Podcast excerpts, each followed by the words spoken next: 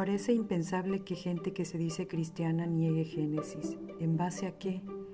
Es la palabra de Dios, pero Satanás realmente ha sido extremadamente exitoso en promover la mentira de la evolución, de tal manera que la mayoría de los cristianos profesantes, por mucho, la mayoría de los cristianos profesantes niegan el testimonio claro y directo de Génesis 1, de que Dios creó el universo entero, como lo tenemos en la actualidad, en seis días de 24 horas y que alrededor de seis o siete mil años atrás sucedió esto.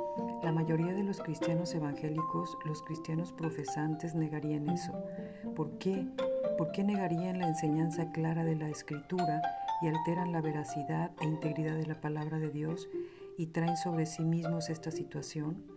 Satanás es muy inteligente, muy sutil y ha hecho un trabajo inmensamente exitoso al diseminar la mentira de la evolución. Ahora, ninguna parte de la mentira de la evolución es proclamada de manera más fuerte o creída de manera más amplia que la evolución del hombre. De hecho, Cuando la mayoría de la gente piensa en la evolución, piensa en el hombre, piensa en el retrato de National Geographic de la criatura que se parece a un mono que está prácticamente en sus cuatro extremidades y de pronto la secuencia de unas 10 fotos diferentes sucede o se aparece conforme a esta criatura sobre sus cuatro extremidades y está de pronto en una posición erecta y asume la postura de un hombre y nos dicen que esa es la progresión de la evolución humana. Todos hemos visto esas líneas imaginarias de la evolución humana. Específicamente hace 163 años, el pensamiento de un hombre llamado Charles Darwin, con su publicación El origen de las especies y su teoría de la evolución, marcó el punto de partida de un pensamiento distorsionado e irreal que permeó la mente humana hasta nuestros días en 2022. ¿Acaso una teoría de un ser humano finito y falible podrá derribar el principio de la creación hecha por un Dios todopoderoso, infalible y eterno? Jamás. Todos hemos visto esas imágenes de la evolución humana mencionadas antes, en donde vamos de un mono a un hombre en una serie de dibujos.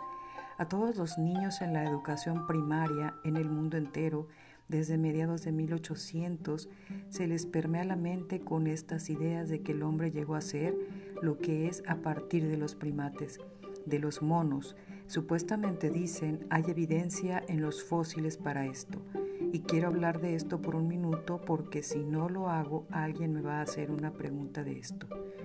Pero supuestamente hay fósiles. De vez en cuando alguien encuentra un hueso ahí en algún lugar en África o en algún lugar y a partir de ese hueso nos dicen que han identificado los eslabones perdidos en esta secuencia.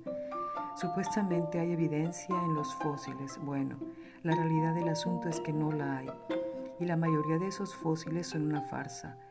La presuposición es que la evolución es verdad están tratando de hacer que los huesos encajen con la teoría en un libro escrito por John Ankerberg y John Weldon llamado El salto de fe de Darwin, dice, y cito, a pesar de lo popular que es la creencia de lo opuesto, el registro de los fósiles de la humanidad es terriblemente inadecuado para justificar cualquier creencia en la evolución. A pesar de 130 años de búsqueda, no hay fósiles que han relacionado de manera convincente al hombre con ninguna otra especie. La mayoría de manera conclusiva han sido demostrados como algo falso. Fin de la cita. Y como dije, muchos no eran más que farsas abiertas. La antropóloga Caitlin K. Reitz, editor de los orígenes hominoides, y cito, muchas autoridades que están en desacuerdo acerca de las interpretaciones de estos muchos supuestos descubrimientos ancestrales humanos hasta que el fechado preciso de los fósiles sea posible y escribe, la reconstrucción de las relaciones hominoides debe permanecer tenue en, el mejor de los casos. Fin de la cita.